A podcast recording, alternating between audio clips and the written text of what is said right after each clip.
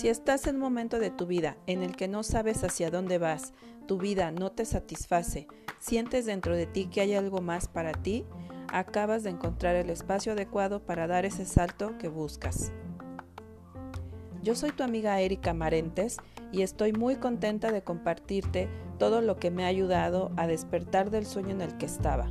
En este espacio escucharás historias con las que seguramente te identificarás si es que tú, como yo, estás buscando transformarte y convertirte en lo que realmente viniste a ser a este planeta. Nos adentraremos en las emociones densas o oscuras a tal punto que llegues a amarlas y logres equilibrarlas, lo cual te ayudará a alcanzar todos los sueños, metas y objetivos que siempre has querido lograr y no has podido. Descubrirás en ti a ese ser maravilloso que desea ser feliz, vivir en paz y en total plenitud. Bienvenidos.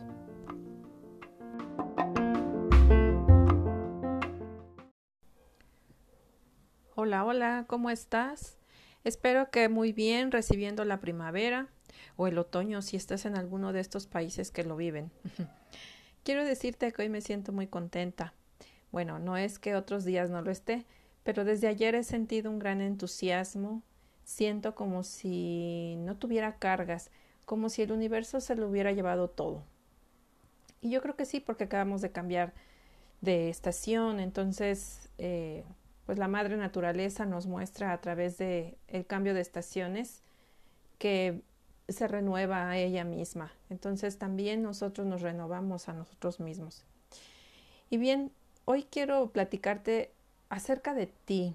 Sí, me escuchaste bien, acerca de ti.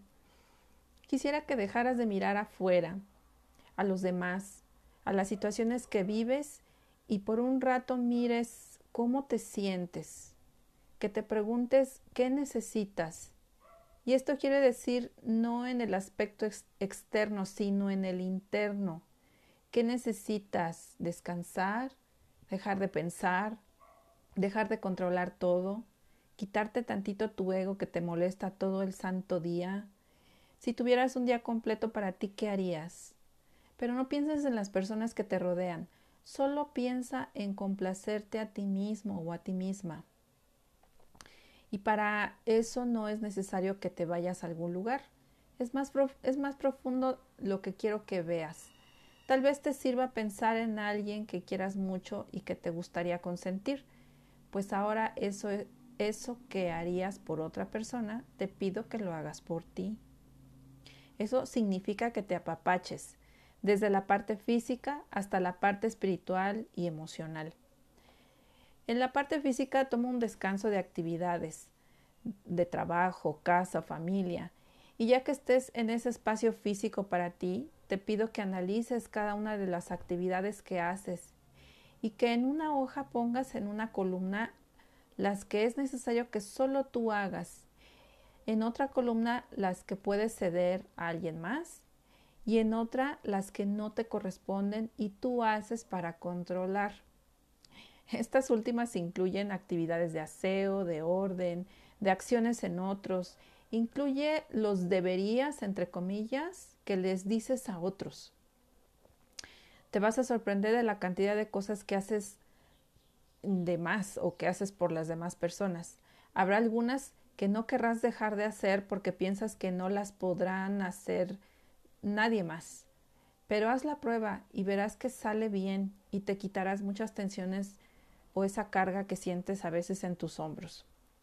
Si te cuesta trabajo soltar todas esas actividades físicas y emocionales, quiere decir que no te haces cargo de ti, que estás más al pendiente de lo que hacen los demás que lo que pasa contigo. Podrá pasar por tu mente que será un caos si las personas a tu alrededor le dejas hacer lo que deberían, pero déjame decirte que cada persona que piensas que no puede hacer las cosas te muestra que tú no te haces cargo de ti, porque piensas que tú no puedes hacerte cargo, que es muy complicado y prefieres olvidarte de ti para ver a otros. Te evades en los otros. Mientras más te enfocas en otros, cada vez saldrán más personas que dependerán de ti, porque el universo te quiere mostrar que tú no te haces cargo de ti Déjame explicarte un poco más. Las personas de las que te haces cargo, crees que no pueden hacerlo ellas mismas, porque no lo hacen bien, a tu criterio, claro, o te sientes comprometido o comprometida a ayudarles a que las cosas se hagan, pero en realidad esas personas son tú, porque crees que tú no puedes hacer bien las cosas. Siempre hay una crítica de ti mismo o misma cuando realizas actividades que son tu responsabilidad. Entonces, tú mismo o tú misma te evades para no mirar eso. Y como no puedes con tus cosas, le ayudas a otros para no mirarte y ayudarte a ti mismo o a ti misma. ¿Qué tal? En el momento que hagas tu lista, verás más claramente esto de lo que te hablo. En la columna de las cosas que son tu responsabilidad, analiza y califica los resultados de tus acciones. Eres muy bueno con ello. Y te quedará más claro esto que te comparto. Cada vez que tú te haces cargo de lo externo, personas o situaciones de otras personas, postergas y alargas tu cansancio, tu hartazgo y tu estrés. Si acaso, si acaso te sientes extremadamente agotado o agotada, te sientes con dolores en el cuerpo como cuello, espalda, piernas, cabeza, etc., siempre estás enfermo de algo, por todo lloras o te enojas, entonces hazte cargo de ti y verás cómo todo fluye mejor. Esos son síntomas o signos de que no te haces cargo de ti. Asume el rol que tienes con cada persona.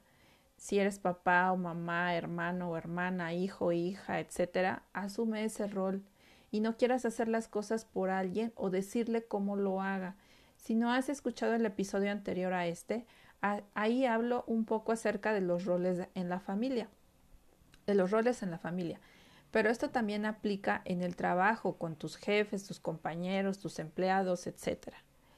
A veces las personas que saben que eres controlador o controladora y que todo quieres hacer, abusan y te dejan la responsabilidad que a ellos les toca. Verás un caos cuando les dejes sus responsabilidades, pero valdrá la pena, ya lo verás. Regálate un día de apapacho, date un masaje, come la comida que más te guste, haz algo que nunca has hecho, sal contigo, ten una cita contigo mismo, contigo misma, ve al cine tú solo, si es que todavía, bueno, si es que en tu país ya con esto de la pandemia ya se han abierto los cines, ¿verdad? No, no quiero que que pienses que estoy alborotando ahí para que ya hagas tu vida normal sin contemplar las, las normas de la pandemia. Pero si nunca has ido al cine tú solo, tú sola, déjame decirte que es una experiencia muy, muy padre, muy reveladora, porque te das cuenta ahí si, si puedes, si te caes bien, si puedes vivir contigo mismo, contigo misma, o realmente te caes tan mal que necesitas estar con alguien más. Esta palabra, eh, yo lo que quiero es que, que te consientas, consiéntete. Esta palabra de consentir es justo que hagas conciencia de sentirte y mimarte. ¿Qué te parece?